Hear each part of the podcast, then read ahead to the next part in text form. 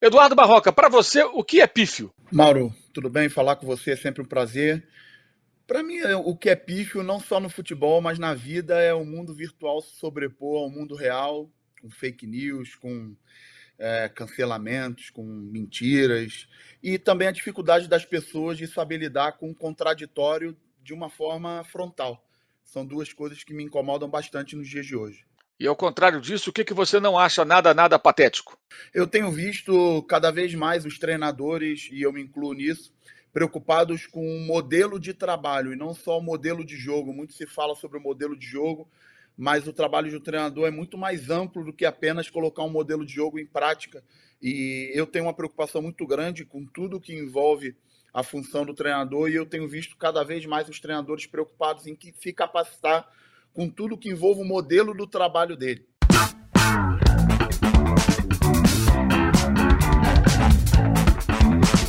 Patrocínio Amstel.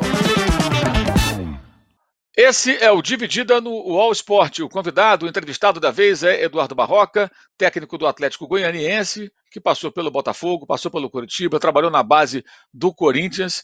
E eu queria que você falasse, Barroca, primeiro obrigado por nos atender, que você desenvolvesse é, esse tema, falasse um pouco modelo de jogo, modelo de trabalho, é, explica um pouquinho para a gente as diferenças e a importância do modelo de trabalho, né? não só modelo de jogo, ou seja, algo que vai além da, das quatro linhas né, no trabalho do treinador. Bem, Mauro, é, acaba que na minha visão o treinador hoje no Brasil ele é avaliado por quatro pontos, né? É, os resultados que ele tem, obviamente, é, hoje no Brasil é o que mais se leva em consideração.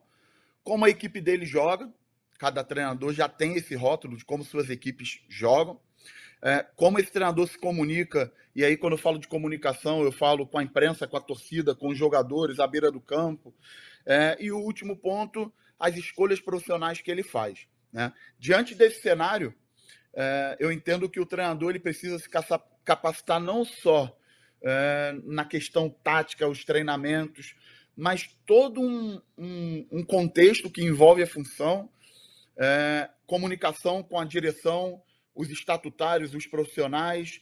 Você chega geralmente um clube com uma equipe de trabalho, como você é, cria esse procedimento com a equipe de trabalho que você leva, como você faz a interface com os profissionais que já estão no clube, qual a responsabilidade sua como treinador, e eu, particularmente, tenho sempre uma responsabilidade muito grande, porque entendo que às vezes os treinadores vão aos clubes com o único objetivo de conseguir resultado para é, dar um salto profissional, ir para um clube maior, receber um salário maior. Eu tenho sempre uma preocupação de que tipo de valor agregado eu vou deixar aquele clube com relação à base, com relação aos jogadores jovens, com relação aos profissionais que estão na casa, com relação a procedimentos, né? Como o treinador lida com os jogadores que estão jogando, os que não estão jogando, o treino para os não relacionados, como ele se comunica com os jogadores que estão no departamento médico, que naquele momento não estão podendo jogar, mas eles precisam também ter as informações é, do que vem acontecendo no seu dia a dia, dos teus adversários, como você se comunica com o jovem jogador de hoje, que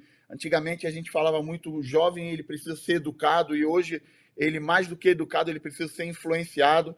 Como você se comunica, como você mostra o adversário, quanto tempo, qual é a forma, se você faz por WhatsApp, se você faz em reuniões, você imagina jogando domingo, quarta, domingo, quarta, você tem que fazer todas as vezes reuniões do feedback do jogo anterior, mostrar o próximo adversário e montar uma palestra do que você vai fazer no próximo jogo, além de treinamento, quer dizer, é muito importante que o treinador crie uma educação de trabalho com procedimentos claros, com dados quantitativos, com metas quantitativas, com reuniões periódicas, para que esse processo aí é, fique menos, é, como é que eu vou te dizer, ele fique menos enfadonho diante da intensidade que acontece hoje no futebol brasileiro. O que você acha que falta hoje aos técnicos brasileiros? Você falou agora de um aspecto positivo que você tem observado, essa preocupação com o modelo de trabalho, né? É, o que mais, que ter, fazendo uma autocrítica e se colocando, claro, como treinador, é, é, nesse, nesse, nesse meio, é, o que você acha que falta mais hoje, na média, aos treinadores aqui no país? Eu vou cortar primeiro na minha carne. É, agora, na saída do Botafogo, eu eu recebi um convite para participar de um processo seletivo pra, de uma grande equipe sul-americana.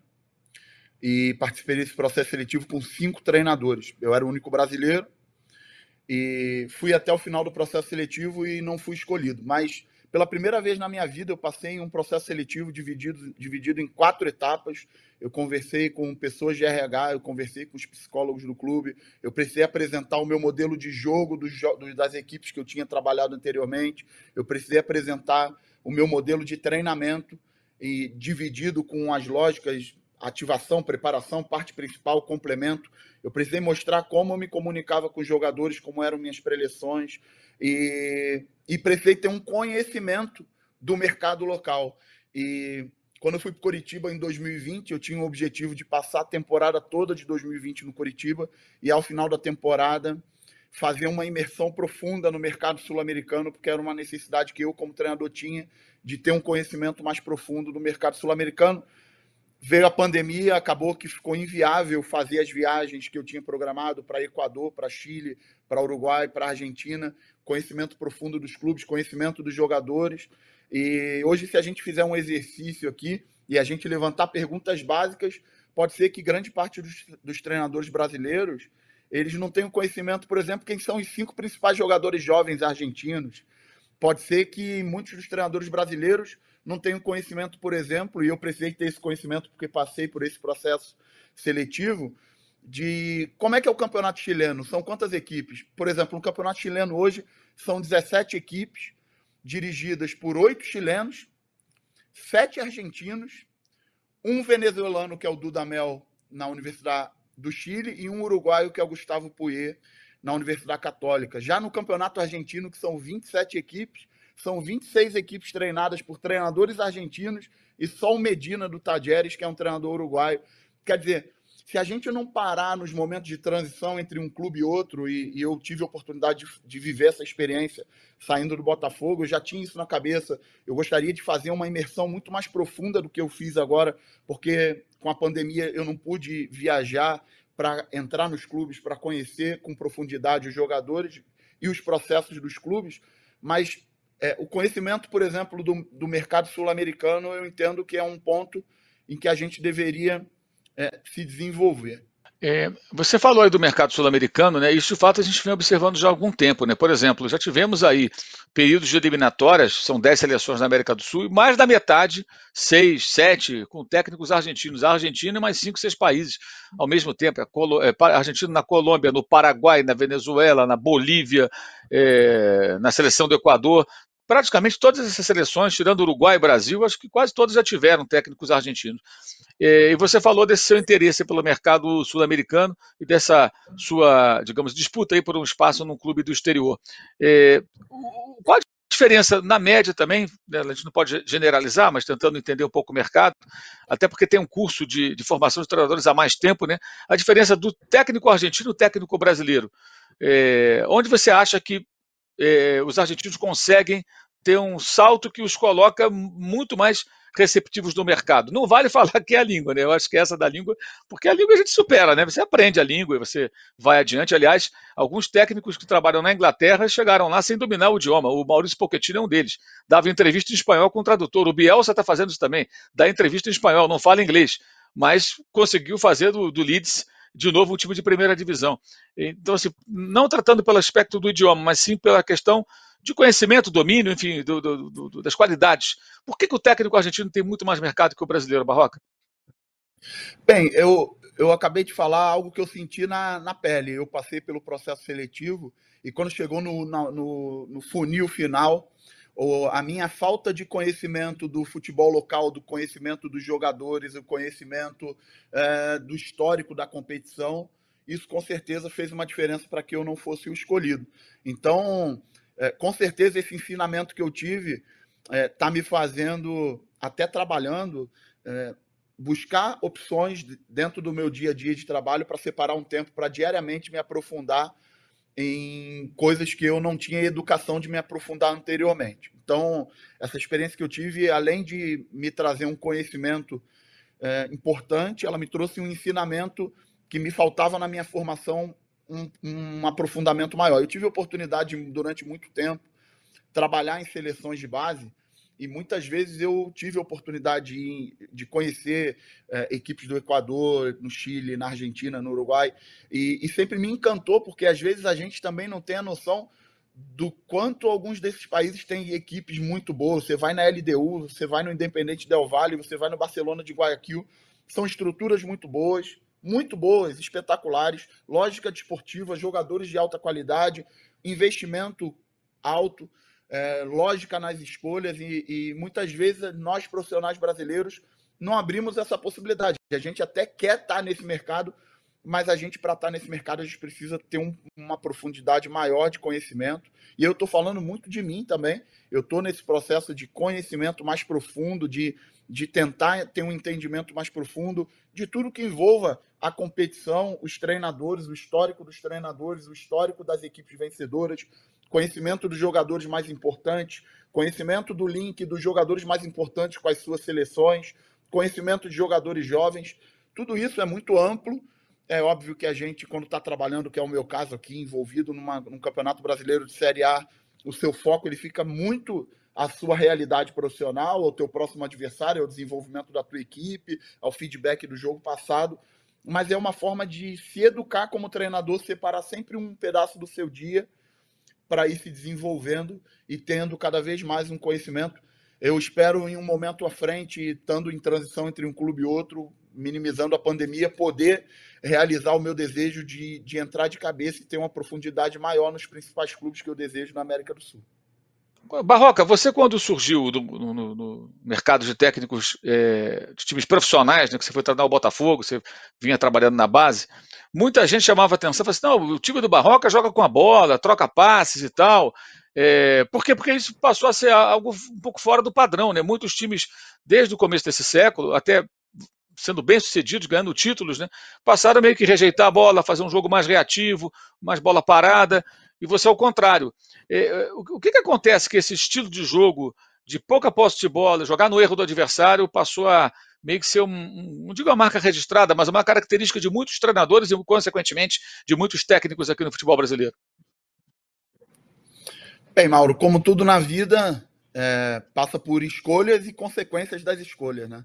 É, eu, eu acho que isso tem muito a ver da forma como eu fui criado, a minha infância, é, a forma como desde jovem eu enxerguei o futebol. Eu sou um cara do subúrbio do Rio de Janeiro, que acompanhei aquele período do futebol carioca com Romário, com Edmundo, com Renato Gaúcho, com Túlio, aquela, é, aquele momento ali do futebol carioca onde os jogadores tinham uma predominância técnica bastante importante. E eu tenho na minha cabeça que o, o jogador que consegue chegar à Série A do Campeonato Brasileiro, ele passa por tanto funil, por tanto processo seletivo, que eu, como treinador, nesse contexto, não faz sentido para mim. Eu me recuso a é, falar para esse jogador passar a maior parte do tempo se defendendo porque o adversário é melhor do que ele, ou jogando por uma bola porque a gente está jogando fora de casa. Eu entendo que esse processo seletivo do jogador é mais difícil que passar em medicina na Unicamp. Se a gente for ver proporcionalmente, o jogador consegue chegar na, na Série A do Campeonato Brasileiro, ele passou por tanto processo seletivo, por tanta avaliação, e ainda mais em um grande clube. Então, chegar na Série A do Campeonato Brasileiro e estar tá à frente de um grupo de 25, 30 jogadores e falar para eles que eles não têm capacidade de enfrentar um outro grupo de jogadores do outro lado, é algo que não faz sentido para mim, não é como treinador, é como ser humano, é a vida, é como eu entendo que cada um desses jogadores eles chegaram até ali, né? Eu, quando chego nos clubes, eu me preocupo muito e faço isso em todos os clubes, que é a conversa individual dos jogadores, sabendo a história de cada um, quem foram os principais treinadores, como eles jogaram melhor nas suas vidas, posição que ele gosta de jogar. Eu faço um sociograma coletivo para ter um entendimento do grupo. Isso, para mim, é importante. Para mim, é tomada de decisão. Meu maior cliente é o jogador de futebol. Sem sombra de dúvida, meu maior cliente é o jogador de futebol. E eu não gostaria nunca que um dirigente falasse para mim que eu não, minha equipe não teria capacidade de enfrentar uma outra de igual para igual, seja lá onde eu tivesse. Se um presidente um dia chegasse para mim e falasse, ó, oh, Barroca, vamos jogar fechado, vamos jogar por uma bola, porque a gente não tem capacidade de enfrentar o Flamengo no Maracanã, enfrentar... eu não estaria nessa equipe. E eu não gostaria também, se eu fosse um jogador, que um treinador falasse isso para mim. Então, é, eu entendo que é muito mais complexo, obviamente, jogar com a bola, é, jogar sob pressão porque muitas das equipes grandes jogam te pressionando, jogam com imposição, e muitas vezes você jogar dessa forma é muito mais complexo, é muito mais difícil, você exige muito mais é, do jogador.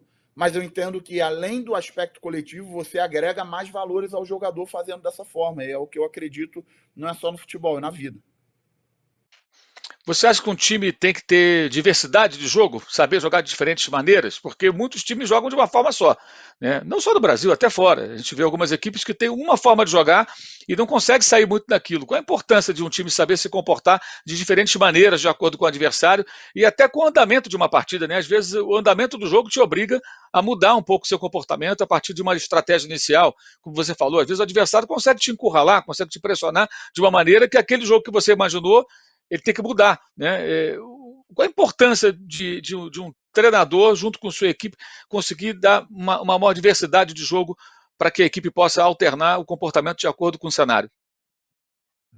Eu acho que uma equipe ela precisa ter valores fixos e isso precisa ser construído desde o início, desde a sua primeira conversa com os jogadores, aquilo que você não abre mão, eu acho que é muito importante uma equipe ter valores fixos. E aí vai dentro da ideia de cada treinador, quais são os valores que eles não abrem mão em qualquer circunstância. E, obviamente, existem momentos de valores móveis. Existem momentos de é, o, que, o que o jogo te apresenta. Acabou de acontecer comigo agora. A gente teve um jogador expulso com seis minutos do primeiro tempo. Então, isso é um, um movimento de mobilidade. A equipe precisa ter é, coisas dentro de uma partida ou dentro de momentos do campeonato ou, ou estratégias pontuais que não vão em divergência dos valores fixos. É muito importante que esses valores móveis eles não podem é, ir contrário aos valores fixos que você estabeleceu junto com a tua equipe na origem do trabalho. Eu acho que é importante sim ter variedade, é importante sim ter opções e, e que isso esteja claro para os jogadores, mas mais importante é que os jogadores estejam o tempo todo enxergando, visualizando quais são os valores fixos que a gente não abre mão dentro do processo do trabalho. É possível fazer um time de jogadores razoáveis, é, que não são os considerados de primeiro nível, né? Jogar bem coletivamente. Eu te pergunto isso porque é muito comum é, torcedores, até na imprensa, é, mas aquele time ali ele só joga de um jeito, ele praticamente não tem posse de bola, ele joga rifando a bola, tentando a casquinha no centroavante, o contra-ataque. Ah, mas os jogadores não são bons. O outro time que tem grandes jogadores. Eu parto do princípio de que todos são profissionais. A partir do momento que são profissionais, eles podem sim saber dar um passe, saber se posicionar, ter aproximação, né, ter jogo coletivo. Como é que você vê essa questão? Dá para fazer um time de jogadores que não são primeiríssima linha jogar bem coletivamente? Eu acredito que sim, e acredito que isso tem muito a ver com a filosofia do clube. Eu estou agora pela segunda vez aqui no Atlético Goianiense e posso compartilhar. O Atlético Goianiense é um clube que é, tem uma linha muito clara de escolha de jogadores. O Atlético Goianiense é um, é um clube que tem uma linha muito clara da escolha dos seus profissionais. E o Atlético Goianiense tem uma linha muito clara de ofertar aos jogadores condições de trabalho dentro dessa lógica. Isso é, é muito claro quando o jogador chega ao clube. Jogador senta com o presidente, senta com os profissionais do clube e é colocado isso de uma forma frontal aos jogadores, o que, que não se abre mão, como que se trabalha, as escolhas estão pautadas nesse sentido. E, e eu acredito muito que esse processo institucional ele se sobrepõe às individualidades, né? Então, obviamente, que em alguns momentos, em algumas partidas, em alguns cenários, a individualidade consegue ganhar jogos. A gente não pode negligenciar isso, que o clube de, que possui maior investimento, em alguns momentos, consegue, consegue se sobrepor na, no nível do jogador, consegue se sobrepor. Eu, eu lembro bem, em 2019, lá no Botafogo, como você falou, a melhor partida que o Botafogo fez sob meu comando foi uma derrota. E foi a derrota sobre o Flamengo do Jorge Jesus de 2019. Foi um 3 a 2 no Maracanã. A gente conseguiu fazer um gol, se não me engano, com dois minutos de jogo. O Cícero fez um gol de cabeça.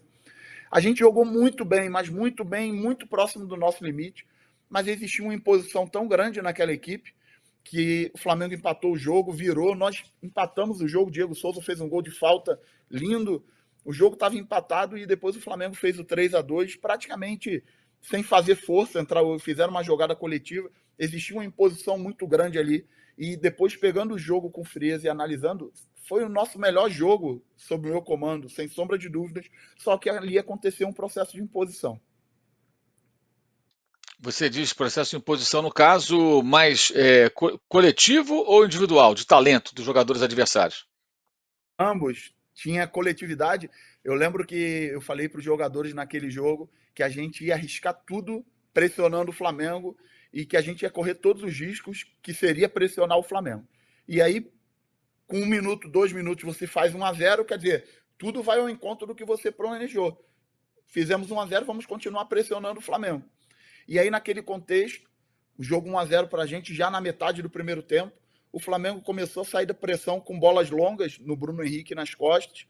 E, e ele começou a ganhar os duelos. E, e isso foi tirando a nossa confiança de pressionar, porque eles foram saindo da pressão com imposição. Eles não conseguiam fazer o jogo de articulação curta naquele momento, mas através de um jogo longo, um jogo de espaço, um jogo de duelo, eles foram se impondo até que chegou um determinado momento que a gente perdeu a confiança de continuar pressionando alto pela imposição do Flamengo em um momento do jogo. Me, me recordo bastante disso. Como, como, o Botafogo pressionava o Flamengo e dificultava a, a, construção das jogadas, como o Flamengo do Jesus gostava de fazer lá de trás, trabalhando a bola, o Flamengo começou a usar o passe longo e a velocidade e a individualidade, lógico, de um jogador, especialmente o Bruno Henrique, para conseguir é, é, ferir o Botafogo, incomodar o Botafogo, e aí isso vai invertendo o jogo, né? Mas é, é você falava dessa questão, né? De, ou seja, o Botafogo com um time tecnicamente inferior conseguindo enfrentar o Flamengo, ou seja, é possível é, é, com um time que não tem os jogadores considerados de primeiríssima linha, ter um jogo coletivo, então, que até incomode um adversário mais forte. E, o, e até o derrote, no caso. Não, acredito que sim. Acredito 100% nisso. A gente foi campeão brasileiro com o Botafogo em 2016 no Brasileiro Sub-20. Botafogo com um nível de investimento baixo. Ganhamos do Corinthians e Itaquera, o Corinthians com muito investimento. Tinha São Paulo, tinha Palmeiras, e a gente conseguiu, naquele processo ali, de uma coletividade próximo do pleno. Tanto que é, daquele grupo de jogadores ali, apenas um jogador que iniciou a partida final não jogou no futebol profissional do Botafogo. Todos os outros 10 foram jogadores profissionais do Botafogo em um processo coletivo muito forte e nem todos se destacaram no futebol profissional do Botafogo, mesmo tendo sido campeões brasileiros no sub-20. Alguns é, jogam profissional em alto nível até hoje, outros não. É, essa é outra questão também da base, né? Nem todo mundo consegue é, deslanchar. É, você citou um exemplo é, de um jogo marcante para você, Barroca, porque você treinando o Botafogo, o Botafogo conseguiu, como você falou, ir próximo do seu limite e desafiar o Flamengo. De fato, esse foi um dos jogos mais difíceis que o Jorge Jesus teve na sua passagem pelo Brasil. Uma das vitórias mais é, é, suadas que o Flamengo do Jesus teve naquele período de sucesso. É, uma frase que me incomoda bastante, escrevi sobre isso, é quando o time joga, joga ultra fechado, tomando pancada, pressão do adversário o jogo inteiro, ele eventualmente empatar ou vencer, né? É, que são coisas do futebol, o outro adversário chuta no gol, não consegue marcar e de repente é, a equipe que se defendeu o tempo todo vai lá e faz um golzinho e vence por 1 a 0. As pessoas falam o seguinte: não, o técnico não quis correr riscos. Eu penso o contrário. Acho que quando você joga muito fechado, você corre mais riscos, porque você está com um adversário que é melhor do que você, te pressionando o tempo todo. Na maioria das vezes, perde. Aí quando ganha, aí surge essa muleta. Não, não, não quis correr risco. Como não? O goleiro trabalhou bem, fez várias defesas, o adversário teve 20 chances. Mas não fez o gol, porque acontece. É, você acha que como, como, como fazer para correr menos riscos? Se fechando ou tendo a bola, encarando o adversário? Como você, como treinador, se sente correndo menos riscos? Para mim, a pior frase que existe no futebol, é que não entra no meu ouvido de uma forma boa, é o famoso saber sofrer. Porque eu entendo que Nossa. quando o adversário chega no, quando o adversário chega no terço final, com a bola dominada, com quatro, cinco jogadores dentro da tua área, a partir daquele momento você não controla mais nada. Porque qualquer cruzamento e colocar a bola ali em disputa individual, por mais que você tenha os 10 jogadores atrás da linha da bola, o adversário está colocando uma bola em disputa com muito próximo do seu gol. Então, a partir daquele momento ali, você já não controla mais nada, na minha opinião. O que acaba acontecendo muito é um processo de imposição muito grande de uma equipe sobre a outra, né? Um processo de imposição muito forte e que realmente eu já passei por isso de jogar contra equipes que fizeram um processo de imposição tão grande que a minha equipe não conseguia sair de trás com articulação, com jogo curto, nem com bola de espaço. Já aconteceu isso comigo. E também já aconteceu o contrário, da minha equipe se impor tão forte em cima de uma equipe adversária, que a equipe adversária não conseguia sair de trás, às vezes até queria sair, mas não conseguia. Eu sempre entendo que ter a bola é, e o jogador da bola ter duas, três opções curtas de passe, é a melhor forma de se defender. Não só ter a bola, mas que o jogador da bola tenha sempre duas, três opções para se jogar curto. É a melhor forma de se defender e de ir progredindo. Eu também acredito que quando você chega muitas vezes durante o jogo no campo do adversário com muitos jogadores, ou de preferência com teus 10 jogadores de linha, é a melhor forma de se defender, porque se você perde a bola no campo de ataque, você está pronto para retomar ali em 4, 5 segundos numa reação pós-perda. Então, é, eu tem gente que entende que controlar o jogo é apenas a posse. Tem gente que entende que controlar o jogo é onde o jogo acontece mais. É, se o jogo acontece mais próximo do gol do adversário mais próximo do seu gol. Tem equipes que controlam o jogo jogando nas costas e subindo pressão e fazendo que o jogo aconteça mais próximo do gol do adversário do que do seu. E tem equipes e tem pessoas é, que acreditam que controlar o jogo tem a ver apenas com oportunidade de gol, com finalizações, com escanteios, com cruzamentos. É, entra de novo naquele processo de escolha e consequência. Eu sempre vou querer estar com os três indicativos a meu favor. Eu acho que você estando com os três indicativos a seu favor, isso te aproxima dos bons resultados através de bom jogo. Nós tivemos e temos né, muitos técnicos estrangeiros no Brasil hoje, muitos passando, alguns já foram embora, outros continuam. É, eu queria te perguntar quais desses treinadores você acha que mais acrescentaram ao futebol brasileiro e é, quais foram os mais difíceis de, de, de enfrentar né, nas vezes que você esteve do outro lado enfrentando técnicos estrangeiros aqui no futebol brasileiro? Ah, eu, particularmente, é, Jorge Jesus, eu enfrentei essa equipe do Flamengo com Jorge Jesus, com Domi e com Rogério Senni, em três situações diferentes. O Jorge Jesus com Botafogo em 19, o Domi pelo Coritiba em 2020 e o Rogério agora na minha segunda passagem pelo Botafogo, que eu nem estava à beira do campo, mas dirigia à distância a equipe. É, o Jorge Jesus, sem sombra de dúvidas, pelo que conseguiu tirar dos jogadores, porque às vezes as pessoas fazem uma avaliação que não, mas o nível dos jogadores é muito alto. E como é que é administrar esses jogadores? Como é que é ter jogadores importantes do lado de fora e entendendo que eles estão do lado de fora que quando eles entram eles precisam ajudar e os caras realmente ajudaram e jogando de uma imposição assim é, espetacular na minha visão. Um outro treinador que eu enfrentei que me chamou muito a atenção e depois conversando com alguns jogadores é, chamaram muito a atenção deles também foi o o Kudê no Inter.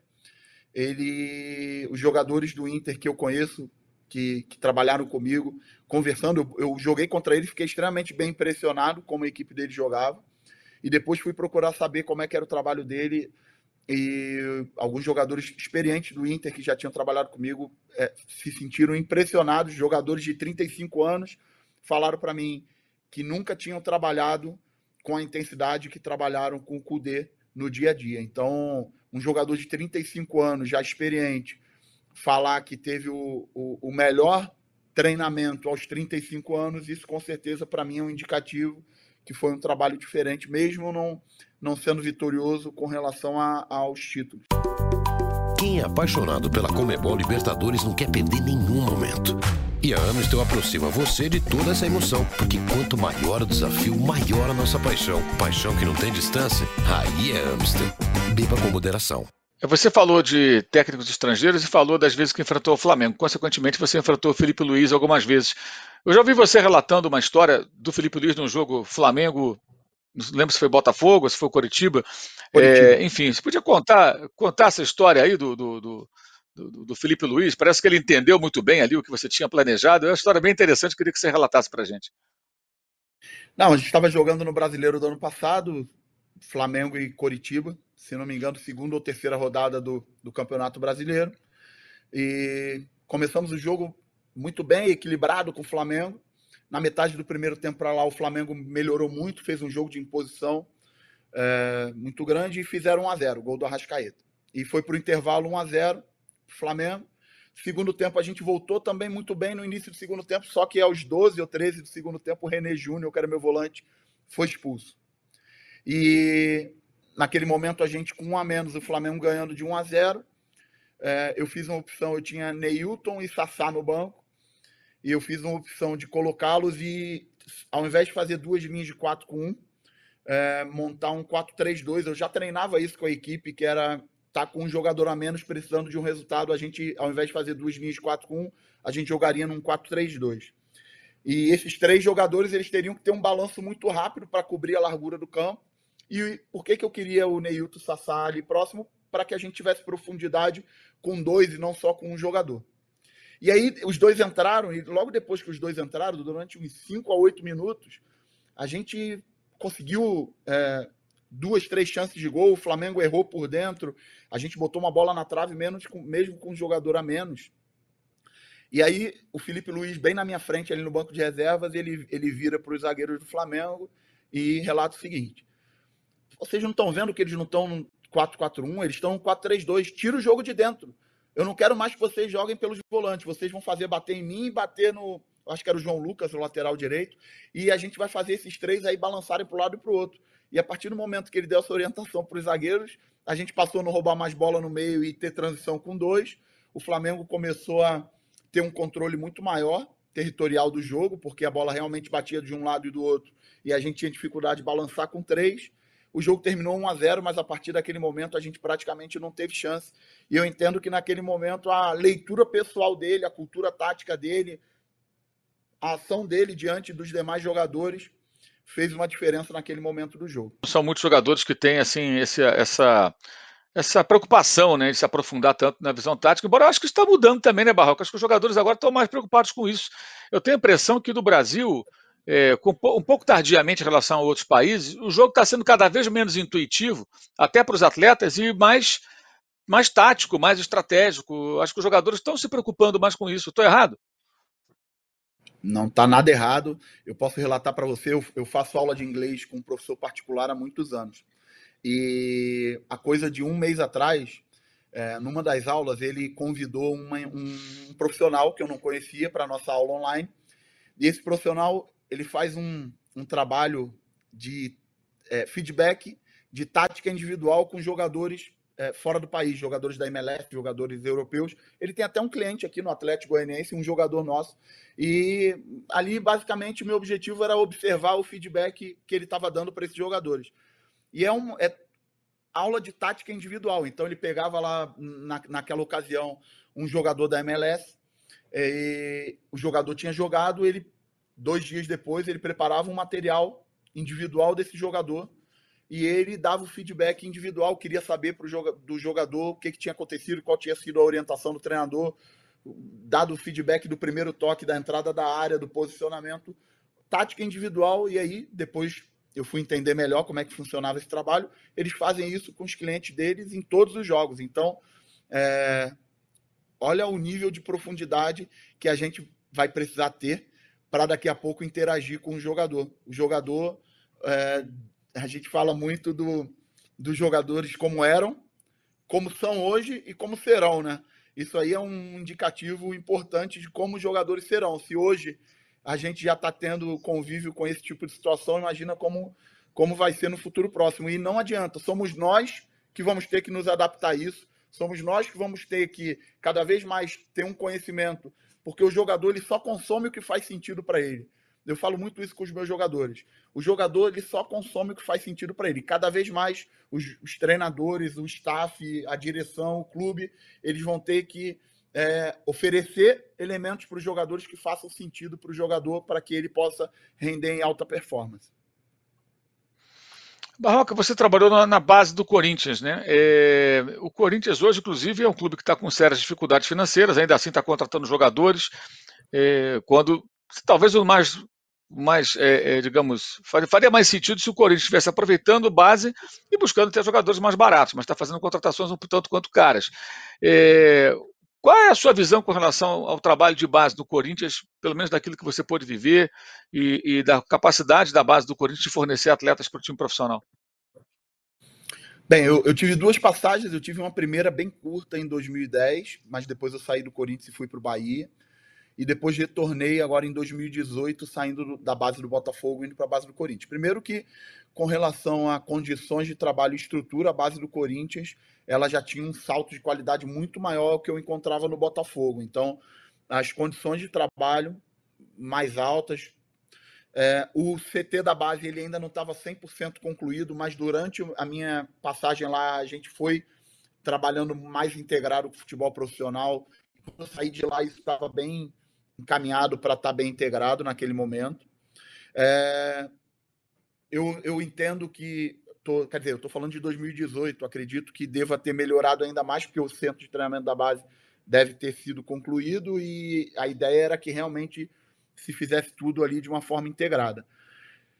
É, é difícil falar dos dias de hoje porque eu não estou acompanhando, mas é, eu entendo que o Corinthians, com aquela é, condição de trabalho de centro de treinamento, é, investimento, o Corinthians vinha investindo muito em ampliação de captação de jogadores, porque é muito importante ressaltar que hoje alguns clubes no Brasil estão com um processo extremamente profissional de captação de jogadores, Atlético Paranaense, Palmeiras, São Paulo, é, estão investindo muito em profissionais, em, em lógica desportiva, na captação de jogadores jovens, em investir em jogadores mais jovens. Então, o Corinthians, naquele momento, estava um passo atrás, mas estava investindo para igualar nesse sentido.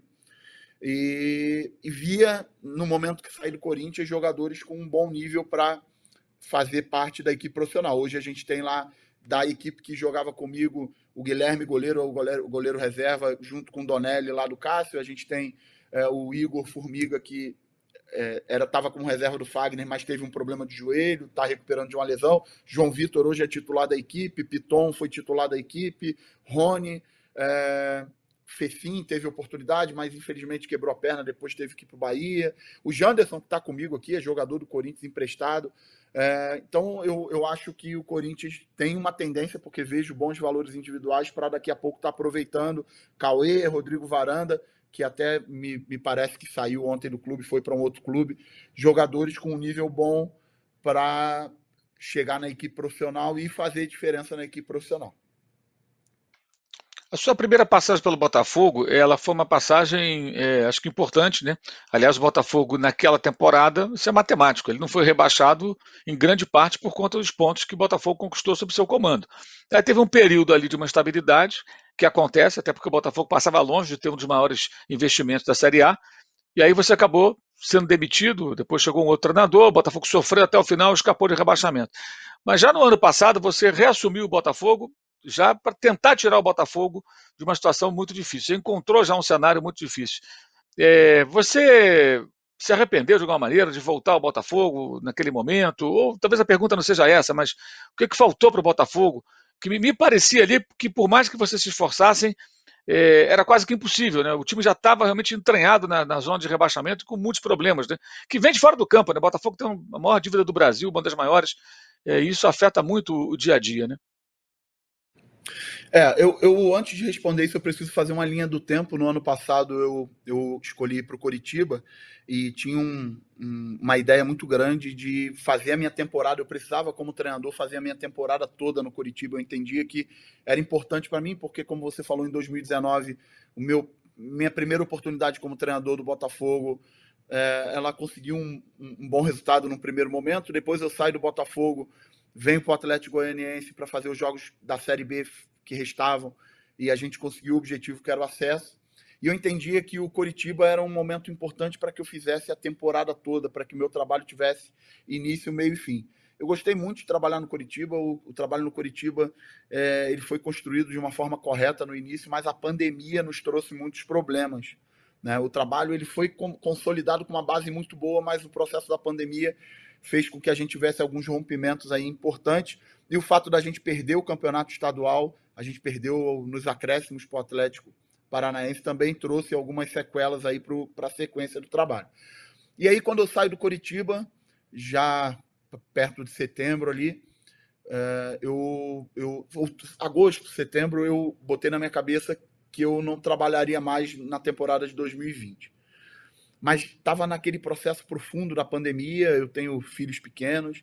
E aí, um tempo depois, eu recebo uma ligação do Paulo Carneiro, presidente do Vitória, que já era uma pessoa que eu conhecia anteriormente. Trabalhei um bom tempo na Bahia, no, no Rival, no Bahia. E o Paulo me convida para ir para o Vitória. No primeiro momento, eu entendi que não valia a pena, mas eu avaliei o contexto desportivo, sempre admirei a estrutura do Vitória, sempre gostei do Vitória e analisei o contexto de vida também, aquilo que eu poderia oportunizar para minha família diante de um processo de pandemia profundo, os filhos pequenos, de viver em Salvador. A gente sempre viveu muito bem quando teve em Salvador. E aí eu fiz a escolha de ir ao Vitória. Mas, na verdade, eu me arrependo é, de ter ido ao Vitória sem ter planejado ir, e não de ter ido ao Vitória, pelo contrário, eu gostei muito de trabalhar no Vitória. Acho que o Vitória merecia é, retomar o espaço que tem. É, e Mas depois do tempo passando, eu acho que eu não deveria ter ido, porque eu tinha me planejado não ir. E cheguei no Vitória, encontrei algumas dificuldades internas lá, normal, encaramos de frente. E depois de alguns jogos no Vitória, eu recebo uma ligação das pessoas do Botafogo, do presidente das pessoas influentes no clube, me relatando que o Botafogo estava praticamente rebaixado e que eles queriam que eu fosse para lá. Tinha sido um pedido de alguns jogadores também, para que fizesse o final do Campeonato Brasileiro e reconstruísse algo para a próxima temporada, para a temporada 2021. E aí serviu um grande ensinamento para mim. O Botafogo ele nunca vai ser para mim um clube como outro qualquer. É a quarta, foi a quarta vez que eu trabalhei no Botafogo. E o Botafogo é o meu clube matriz. O Botafogo é um clube que, além do lado profissional, eu tenho sentimento pessoal, eu tenho sentimento de gratidão, de respeito, de. E esse chamado do Botafogo me fez não pensar duas vezes em ir e tentar dar minha vida para tentar reverter um cenário que era extremamente adverso e as próprias pessoas da direção, naquele momento, já acreditavam que, que era irreversível, mas queriam construir um final de campeonato ali melhor para iniciar um ano seguinte melhor. E eu fui. E esse ensinamento me trouxe, foi a primeira vez na minha vida que eu rompi um trabalho, um compromisso que eu tinha com o clube por opção minha. Eu nunca tinha rompido um trabalho com o clube por opção minha e serviu de ensinamento que eu não devo fazer isso novamente. Mesmo nas dificuldades do Vitória, é, a experiência de ter rompido um compromisso com alguém que acreditou em mim, no meu trabalho, que eu estava construindo um processo, mesmo que na adversidade, me serviu de experiência e me trouxe esse aprendizado. Eu fui ao Botafogo e com dois dias de Botafogo eu peguei um Covid forte. Eu tive um Covid que, que não foi simples. Não fiz os dois primeiros jogos. Depois reassumo a equipe naquele jogo contra o Inter, que você vai lembrar bem que foi uma bola, uma bola ao chão que o Kevin lateral foi tocar para o Cavalieri. A gente estava empatando o jogo com o Inter no Beira Rio e aí o árbitro validou o gol, a gente perdeu esse jogo, que era um jogo importante para a gente. No jogo seguinte, a gente ganhou do Coritiba em Curitiba. E depois, no jogo seguinte, a gente perdeu o jogo seguinte para o Corinthians em casa e a gente teve dificuldade. É...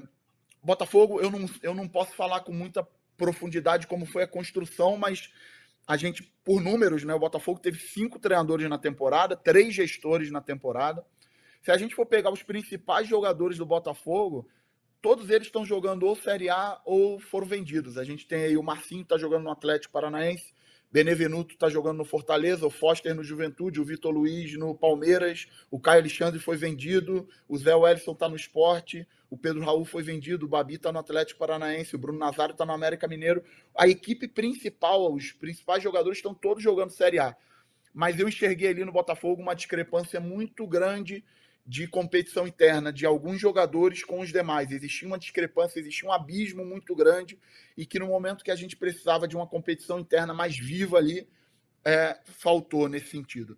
Em nenhum momento faltou dedicação aos jogadores, os jogadores tentaram, sentiram, mas é, eu, eu acredito, mesmo não tendo participado da construção do processo no início do ano, que é, chegou um determinado momento que foi irreversível por tudo que os jogadores tinham vivido ao longo da temporada. Queria que você falasse um pouco do Atlético Goianiense, né?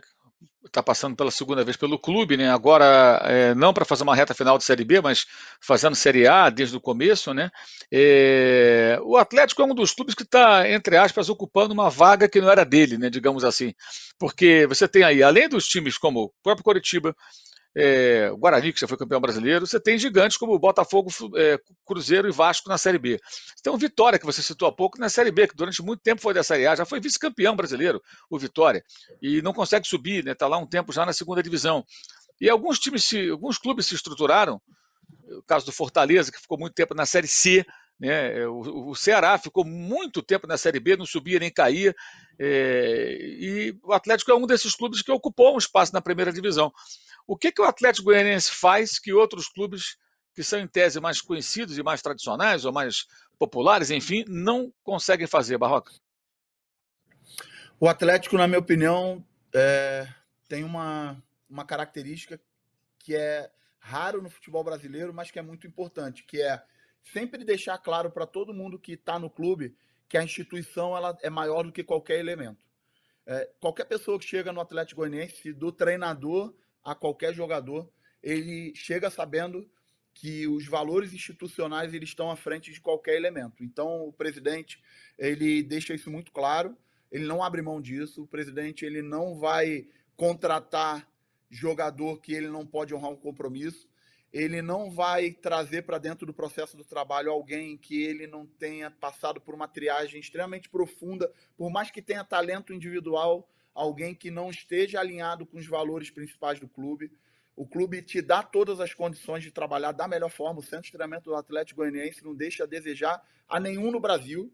É de excelência. Eu moro no clube, na primeira passagem morei dentro do clube e agora continuo morando dentro do clube e vou morar dentro do clube enquanto estiver no Atlético. Minha família está no Rio de Janeiro e tenho todo o conforto para poder estar tá imerso ao trabalho no clube. O clube dá condições de trabalho espetaculares. E uma outra coisa que é muito importante, se você for pegar a nossa equipe titular, a gente tem sete a oito jogadores que foram titulares no ano passado. Existe uma manutenção, um respeito ao jogador, uma valorização é, aos jogadores que conseguem entregar resultados. Esses jogadores eles são pilares que ramificam essas ideias para quem chega. O Atlético Goianiense não é uma equipe que vai chegar na próxima temporada e desmontar esse time e montar um outro time. Ele vai manter uma sequência com jogadores que são os pilares, jogadores que vão ramificar os valores do clube e vão trazer jogadores pontuais dentro dos valores. E esse jogador, quando chega ao clube, ele, ele é praticamente é, consumido por toda a cultura interna do clube. O Atlético Goianiense ele tem uma cultura interna muito forte. Isso, na minha opinião, faz uma diferença muito grande em um processo competitivo. Como você falou, o Atlético Goianiense está fazendo um campeonato brasileiro muito bom. Em nenhum momento a gente está entrando na 13 terceira rodada. O Atlético Goianiense deixou de figurar é, na zona da Sul-Americana.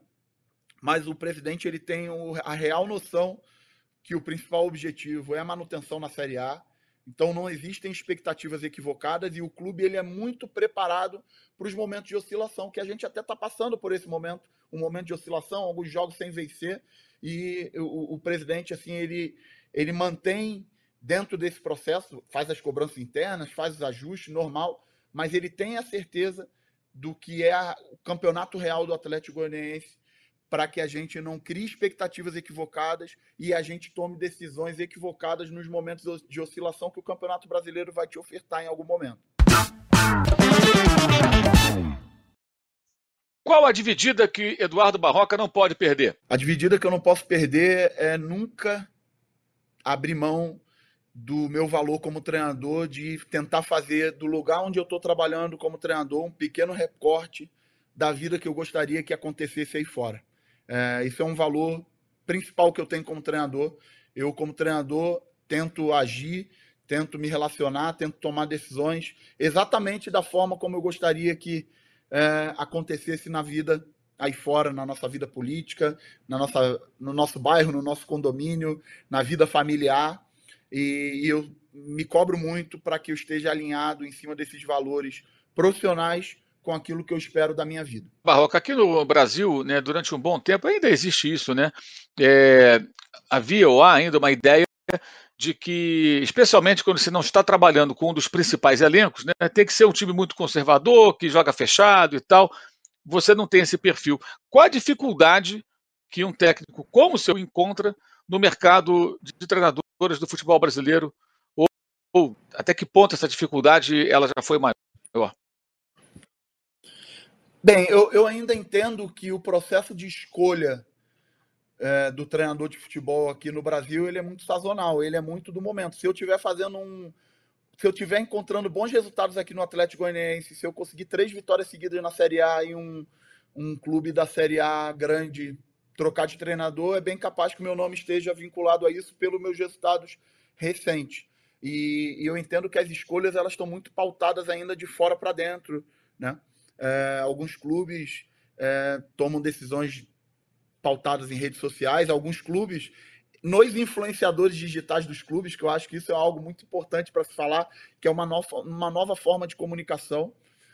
É, o treinador ele precisa entender que a comunicação dele com o torcedor ela mudou de canal, os jogadores mudou de canal. Hoje existem os influenciadores digitais de cada clube e é importante a gente ter esse entendimento para saber se comunicar com o nosso torcedor, saber se comunicar com o externo e passar a mensagem correta daquilo que a gente quer do nosso trabalho. Mas o, o treinador ele, ele fica muito com alguns rótulos, né?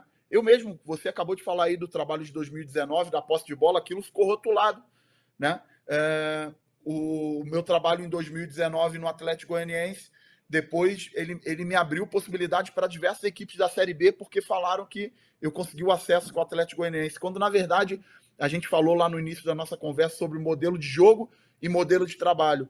Eu gostaria muito mais que os treinadores fossem escolhidos pelo processo seletivo que eu passei numa equipe sul-americana do que costumam ser escolhidos aqui no Brasil muitas vezes sem critério, sem processo de coerência, levando em consideração apenas os últimos resultados. Se você não tem um bom resultado no teu último trabalho, você fica vinculado e já comprometido para o teu próximo trabalho. E se você tem resultados muito bons, isso pode, a curto prazo, te fazer queimar etapas e que depois você vai pagar um preço por ter queimado etapas sem estar na condição adequada naquele momento.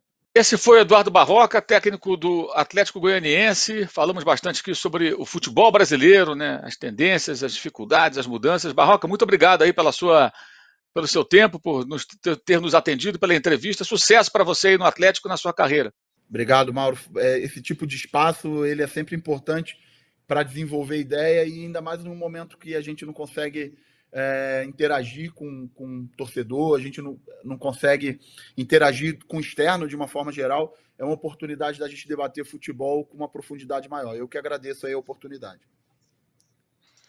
Esse foi Eduardo Barroca, técnico do Atlético, entrevistado da semana da vez no Dividida do Esporte. Até a próxima, então. Valeu e saudações.